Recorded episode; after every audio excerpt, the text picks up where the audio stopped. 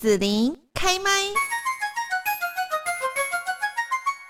那么我们今天呢，在节目这边哦，要来为大家介绍，就是在上一次呢，我们应该是去年吧，如果大家还有印象的话，就是我们访问到了台北曲艺团，然后呢，有几位这个真的是。很年轻、青春洋溢又很有才华的几个大男生呢，就来到我们的录音室啊、哦，那印象非常深刻。今天我们在线上哈，因为呢大家都在不同的地方，所以呢我们来邀请到就是呃这次领军的是台北曲艺团的叶怡君团长哦。那么另外呢还有就是呃配合这一次呢二零二三台积新竹。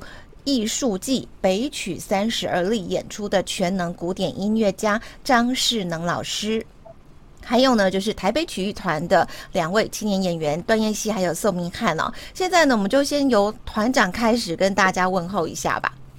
嗨，子琳好，各位听众朋友，还有啊，可能看直播或者是转播的朋友，大家好，是世能老师。哎，子琳好，各位观众朋友，大家好。好，那么燕西呢？哎，听说燕西是呃，这一个三十而立，好像担当大任，是不是？呃，子琳好，各位听众和观众朋友，大家好。呃，三十而立，我是参与演出，参与其中两个节目。嗯哼，对，嗯，好，还有就是呃，明翰，宋明翰。好，子琳好，听众朋友大家好，我是明翰。嗯，好，那么在这边呢，我们就是先请团长叶怡君团长跟大家呢来呃介绍一下，就这一次呢，二零二三台积新竹艺术季北曲三十而立哦，这个呃立还是美丽的立哈，不晓得说取这个名字有什么特别的含义呢？嗯嗯、呃，因为呢，今年是我们台北曲艺团第三十周年了。三十岁了嘛，那当然我们从《论语》里面就说嘛，孔子不是说过了吗？三十而立，四十而不惑，五十而知天命嘛。那我们就是而立之年。但是毕竟呢，我们这个立啊，这个团已经建立了三十年了，所以我觉得这个立可以改一改，应该是呃美丽的丽。它的美丽呢，可能会包含了像我们年轻的青年演员们啊，他们一走出来呢，他们的表现是令人非常耳目一新的靓丽。而我们的资深演员，他们在台上的表现可以说是风华绝代，那也是非常华丽的啊。因此呢，我想用这个例子，会更加的表达出我们在这一台的表演当中，想要带给大家看到我们最成熟、最饱满的状态。嗯哼哼，是好。那么在整个演出当中哦，就是会分几段嘛，好，这样的一个演出哦，那是不是可以跟大家来聊一聊？就是说六个节目，那各自会展现哪一些从艺的精华呢？嗯，其实呢，在当初啊，在规划这个节目的时候，呃，我们还是非常花脑袋去想了一下啊，挺烧脑的。因为你想啊，三十年这个节目是很多的啊，怎么样选取有代表性的呢？那我们就在想说，第一个呢，它一定是要呃技艺很纯熟的啊，艺术价值相对也是相当高，而且呢，还要具有一种叫做不可替代性，就是说它在台湾的说唱曲艺界来讲，应该是比较呃罕见或者是独一无二，至少。找到目前为止啊，所以从这样的标准来挑哈，那挑了啊六组的节目，因为呃总长度大概一百二十分钟嘛，也不能够太长啊，还要休息时间。那所以呢，呃我接下来给大家稍微介绍一下啊，其实大家不太了解我们台台湾的这个说唱曲艺的发展啊，呃，它的发展呢，其实时间不是太长，就是尤其是用国语说的啊，那么呃可以说是大概在呃一九四九年以后才开始哈，然后从这个啊北方。啦，好，带来了很多的这样的表演艺术，但是它事实上呢，嗯，都是嗯，不见得很能够扎根。那经过我们这啊，方向我的话，从艺大概快四十年了，那我。全部的努力呢，包括养成我自己技术之外，也是希望说能够把这个扎根扎在台湾。那可是呢，我们还是会面临一些困境，比方说相声，大家就是觉得啊，相声啊啊，大家很喜欢听嘛，而且现在口说的很多，有脱口秀啊，有漫彩啊。可是大家其实没有发现，在我们的传统相声里面啊，有很多段子，比方说里面带着唱戏曲的、唱京剧的啦，或者方言的。现在台湾年轻的青年演员哈，如果要说相声的话，他是不会唱这些东西了。现在年轻人哪个还会唱戏曲呀？所以这些东西就面临了失传。那因此呢，啊，我们在第一个概念里，我就希望呢，能够呈现一些台北曲团啊，这个为往圣继绝学啊，把已经可能要绝迹的一些啊，而我们年轻人继承下来的这个部分，这个面向能表达出来。所以，比方说有一段相声叫戏曲杂谈，那这段相声里面呢，就是由年轻的二十多岁的演员，然后他在里面弹戏曲啊，然后也有唱。那这个部分可以说对于很多的观众来讲是匪夷所思的，因为他唱的也很不错，然后这个味道也很纯正，因为他本身就是学戏曲又说相声的。那我们可以很欣慰的看到，然后戏曲的在相声部分在台湾还是能够被保存下来的哦。另外还有一个绝学呢，就是快板书的部分。其实呢，打那个竹板有没有？然后唱这个鼠来宝啊这些，我想大家都有这些印象。可是呢，呃，快板书是另外一件事情，就是他必须要讲传统的故事，比方说武松打虎。那快板这样的艺术，在林文斌先生呢，主板王子林文斌，他传入台湾之后呢，事实上呢，很多人都在讲鼠来宝或者讲快板，但是呢，快板书正宗的快板书，大段的讲传统故事，几乎是很难拿下来，因为一讲可能就十几分钟啊，然后角色出入很困难。但在这一次当中呢，我们也要献给大家，就是有位十八岁的年轻人啊，叫呃吴映洁。他呢啊继承了这样的一个这个快板书啊，能够把它讲下来。其实不止他了，像我们那个燕西啊，也能够讲大段的快板书啊，就是在台湾都有传人了。那么，请这个应杰来表现呢？最主要是燕西在这一档当中太忙了，嗯，要快打一段了啊。那这是既绝学的部分。另外一个呢，就是哦，叫做开太平，就是什么意思呢？就是事实上，相声啊这样的表演艺术啊，还有说唱曲艺是显现现代时代脉动的，它很多的内容都是要随着时代而改编的。那么因此呢，我们大概分为二十到三十、三十到四十五、四十五到六十这三个阶段，选了三段的相声。其中呢，最年轻的一段是我的徒弟是 AI，那这个里面呢就会有这个啊绕口令啊，或者是这种小有影子在，但整个的内容呢全部都是更新。而他的这个创作者呢，宋明翰啊就在现场，表演者另外一个很重要的，不管明翰之外还有燕西啊，他们就在这里。我想你们可以跟大家稍微介绍一下。这算是一个比较新的哦，因为 AI 是我们今年最流行，然后这几年发展的。以前的老祖先的段子没有这种东西，没有。嗯，那当时在创作的时候，其实就是觉得说，哎，很多人说我们这个相声啊，就是啊，好像跟我们的生活很脱节，讲的都是以前人的事情，要么就是啊大陆北方人的事情，那跟我跟我们有什么关系呢？我觉得这是一个谬论啦。呃，写这个段子当初就是有个冲动，就是想要跟那一些有一点误解我们相声的朋友讲说，哎，相声只是一个容器，我在里面也可以拿它来装 AI，也可以拿它来装机器人。那甚至是那个最近那个 Chat GPT 很红，我们也可以把 Chat GPT 写进去。对，那这是这是当初的一个想法了。那后来呢，因为呃燕西啊，他本身除了说相声以外呢，他还有受过这个戏剧的训练，他大学就是戏剧系的。那我就干脆就让他在台上演一个机器人，哇！他为了研究这个机器人啊，对着镜子啊去研究这个机器人动作是怎么样僵硬，怎么样只能动哪边，他也是下了很多功夫，所以变成这个段子在台上呢，我们还搭配一位很资深的老师，叫刘世明老师哦，哎，变成哎我们两个很鬼灵精怪啊，刘世明老师很沉稳。很传统，很像一个长辈，很像我们两个年轻人在斗长辈。这是我们我们觉得这一档演出哦，这个节目很特别的一个地方，因为以往是跟年轻人演。对，嗯嗯嗯。啊，燕西应该对于揣摩机器人也有蛮多可以分享给大家的。要不要就就就直接来几句给大家感受一下嘛？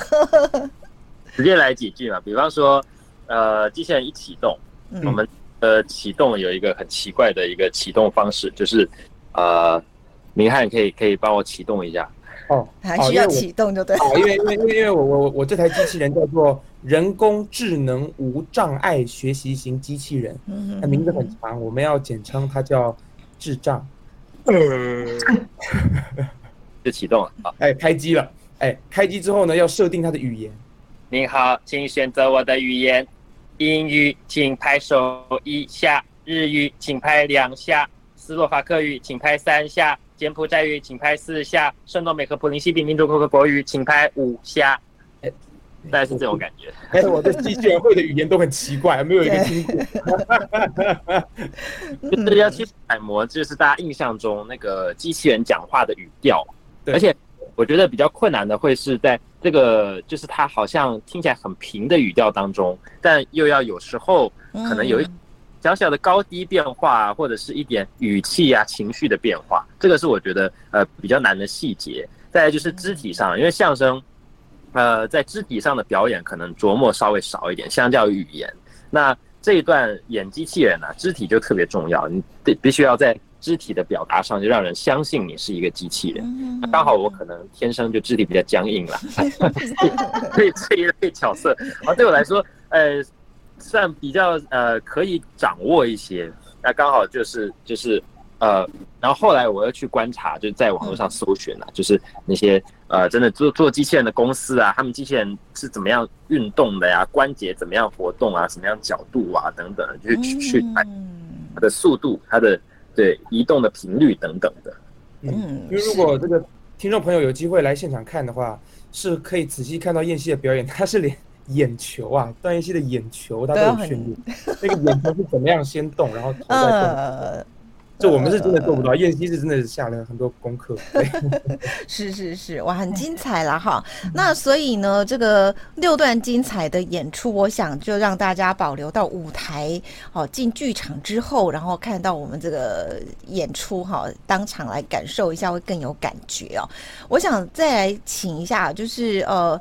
世能老师还没讲话哈，那我们刚刚讲到说三十而立，其实它哦里面是前面有写一个北曲哈，我们对于北曲好像比较陌生一点点哦。那这里面就有一个北曲独创的音乐评书，那是不是可以请团长跟世能老师都来介绍一下这个艺术啦？然后呢，呃，这个台湾评书的特色是什么呢？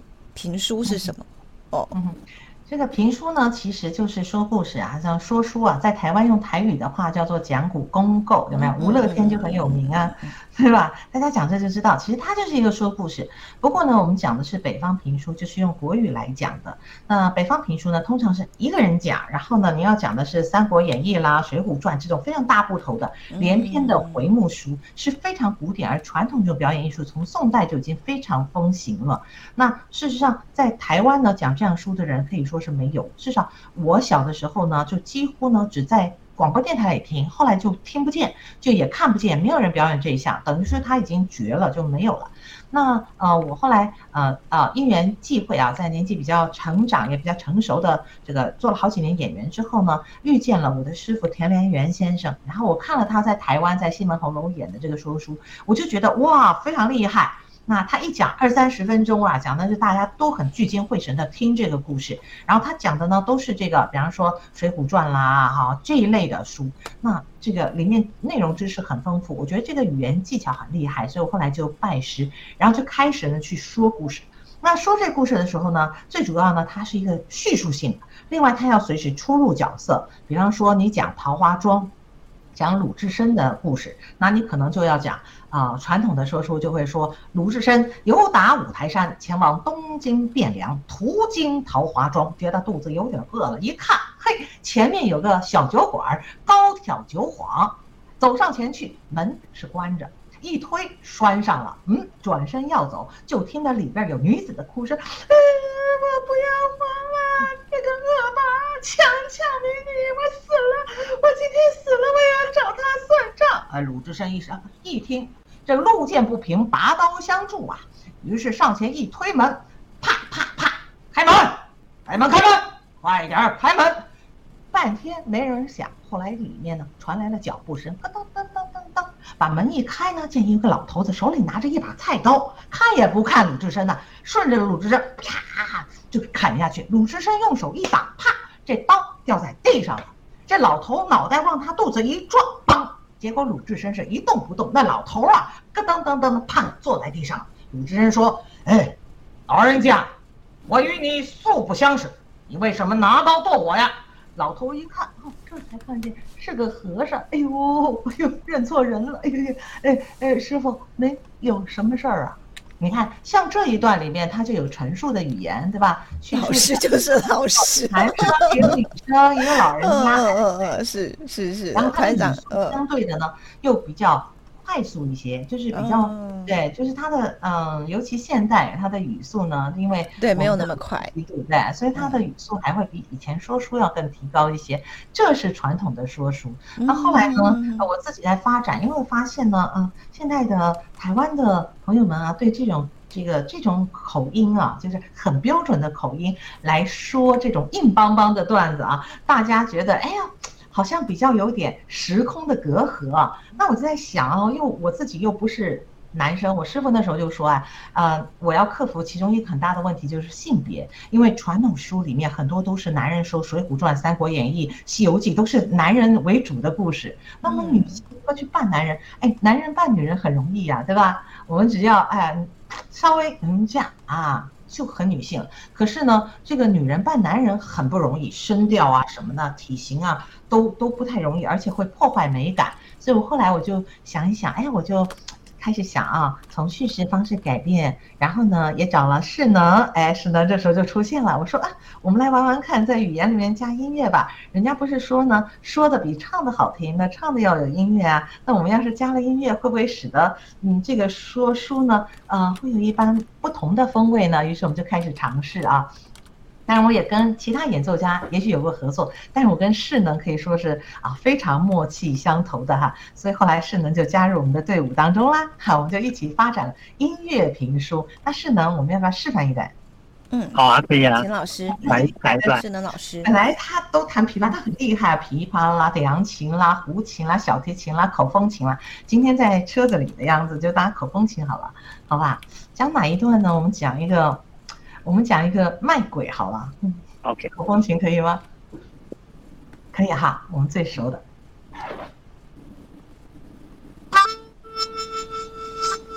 给大家说这一段卖鬼。龚定伯，南阳人，十五岁，属牛，小名阿牛。这一天呐，阿牛走夜路。走着走着，就觉得怎么天色越来越暗，越来越荒凉。走着走着，就觉得有点阴森森的，阴森森。偶尔一阵风吹草动，就觉得鬼影重重。不由得加快了脚步，赶紧走，赶紧走。一转弯，哎，前面有个人呢。他想找个人作伴，紧走几步赶上前去。哎，大叔，大叔，不说话。大叔啊，您一个人呐、啊，还不说话？真巧，我也一个人。大叔，您怎么称呼啊？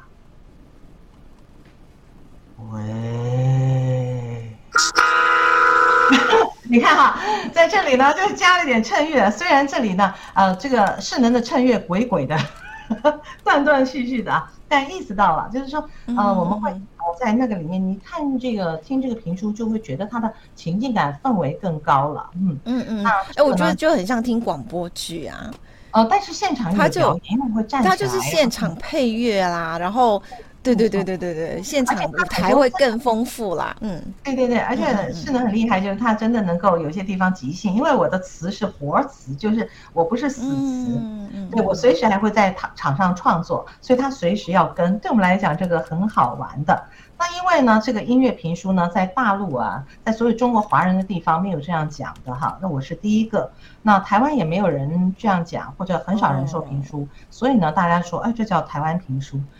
我想以后说的人多了，可能他就不是 代表台湾的评书的一项吧。嗯。嗯嗯嗯，是好，非常的精彩哈。那呃，在最后这边呢，就是说呃，要请团长也跟大家介绍一下这个台积新竹艺术季北曲三十而立的演出。好，那如果说呢，大家呃看到我们的介绍之后啦，哈，对几位的演出真的是觉得不看可惜呀，一定要把握的话，哈，这个场次啦、时间、地点是不是提醒一下？好的，那我想呢，在提醒这个时间地点之前呢，我一定也要告诉大家，就是在我们这档的演出当中啊，有一位从相声界呢跳到脱口秀界，然后这个大大出名的黄奕豪啊，他也会呢讲传统的段目，欢迎大家来听。甚至呢，我们这个啊、台湾的这个一等一的搭档啊，就是樊光耀、朱德刚，他们两位呢也会现场呢给大家讲一段非常有趣的流行歌曲为主的这个相声。那么接下来呢，我就是说一下啊，我们的演出时间呢，其实在我后面的时候会有一个这个哈、没有办法转过来的哈，六月三号啊，六月三号台南文化中心原声剧场，它是一个很小的剧场，大概也就两百人，我们可以很亲密的啊在。在一起，然后亲密的互动。那时间是啊，下午两点半一场，七点半一场。如果大家有兴趣的话，可以在 OpenTix 上面打“台北曲艺团”这几个字，或“台积新竹艺术季”，我想都可以找到。我三十而立，OK。